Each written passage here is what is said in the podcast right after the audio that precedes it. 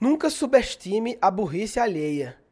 Isso é uma parada que eu aprendi há acho que mais de 10 anos, quando eu tinha a minha produtora web lá em Recife, eh, ou seja, a partir de 2002 eu já comecei a ter aprendizagens nesse sentido, porque eu atendia clientes para fazer. A gente fazia site, né?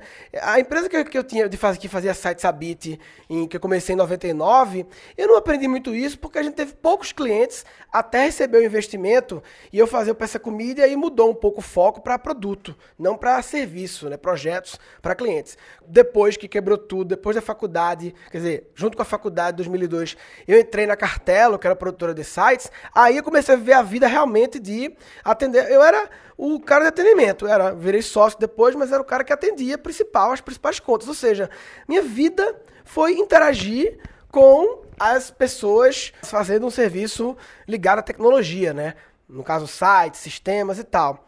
Então, desde 2002 até hoje, 15 anos então, que eu lido muito com é, as pessoas relatando dúvidas técnicas de operação de software e desde 2002 eu me surpreendo com a capacidade de. É escroto falar, nunca subestime da burrice alheia, mas é, é uma frase que eu vi em algum lugar, assim. É, é livro de design, de UX, de user experience, tem essas coisas. Nunca subestime, tem até uma sigla para isso e tal, enfim. De um jeito mais é, sutil e politicamente correto, seria nunca subestime a falta de intimidade que os seres humanos podem ter com o software.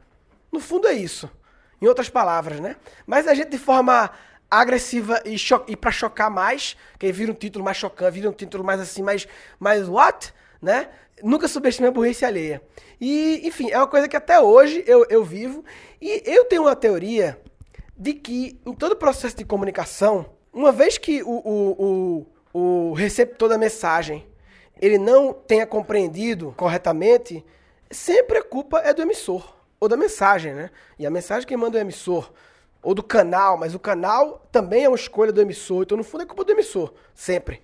O emissor cria a mensagem escolhe o canal. E nesse caso, eu acho que continua sendo culpa do emissor. Ele tem a obrigação de entender a parte alheia, se colocar no lugar dela, ter empatia para dar explicação que seja compreensível mesmo uma pessoa tendo um nível incrivelmente, exponencialmente baixo de intimidade com o software, que pra gente que vive nessa área, é o nível do tipo, sabe, eu não sabia que podia maximizar a janela, sabe? Umas coisas desse tipo, assim, entendeu? É, tô tentando logar pela busca do Google, sabe? É umas coisas assim que você faz, não, não é possível. Não, não é possível. E você, na investigação do problema, você já elimina essa hipótese. Você nem sequer considera que poderia ser isso, porque você não acredita, porque você está, em outras palavras, subestimando a burrice alheia. Então, essa é a mensagem. Nunca subestime a burrice alheia.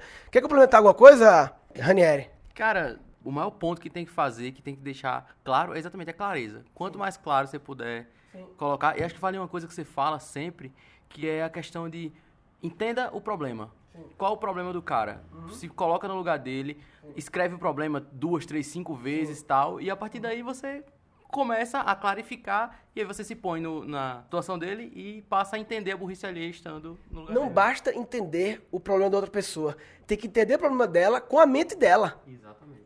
Se você entender o problema dela com a sua mente, sua mente é contaminada por outras coisas. Karina, alguma, algum adicionar alguma coisa? Isso chama empatia, na verdade, é. né? Podia ser, o, o nome do episódio podia ser Como a Empatia é Linda. Mas virou Nunca do Rio da burrice alheia. Exato. Se fosse o podcast da Karina, ia ser Como a Empatia é Fofa. Obrigada, Murilo. Não, mas é entender o problema da pessoa, com a, enxergar pelo olhar dela qual é a dificuldade, é um grande desafio mesmo. Alisson, alguma coisa para adicionar? Não me pergunte, porque você também não deve superestimar a inteligência alheia. Talvez não saiba acrescentar mais. Ah, sim, tá bom. Boa, a resposta do comediante aí, ó. Franklin, adicionar alguma coisa? Não, depois desse, dessa bateria de respostas tá tudo certo. Bem, é isso aí então. Então, resumindo.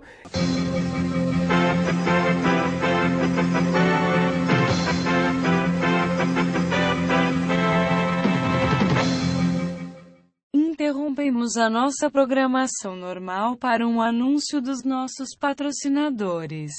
Esse episódio, na verdade, é uma propaganda da Tomateira Contetuer, uma vasta variedade de camisas bacanas, com frases bonitas e com uma camada digital de conteúdo em que você vai poder aprofundar e conhecer mais profundamente as águas profundas daquelas frases. www.tomatera.com.br Bem, pessoal, esse episódio, depois do nosso é, patrocinador aí, eu vou só encerrar o episódio, é dizer que o, o- a conclusão final que eu queria passar é empatia. É, como a empatia é linda. Valeu, papai. Se você não sabe que a empatia é linda, você tá de brincadeira na tomateira.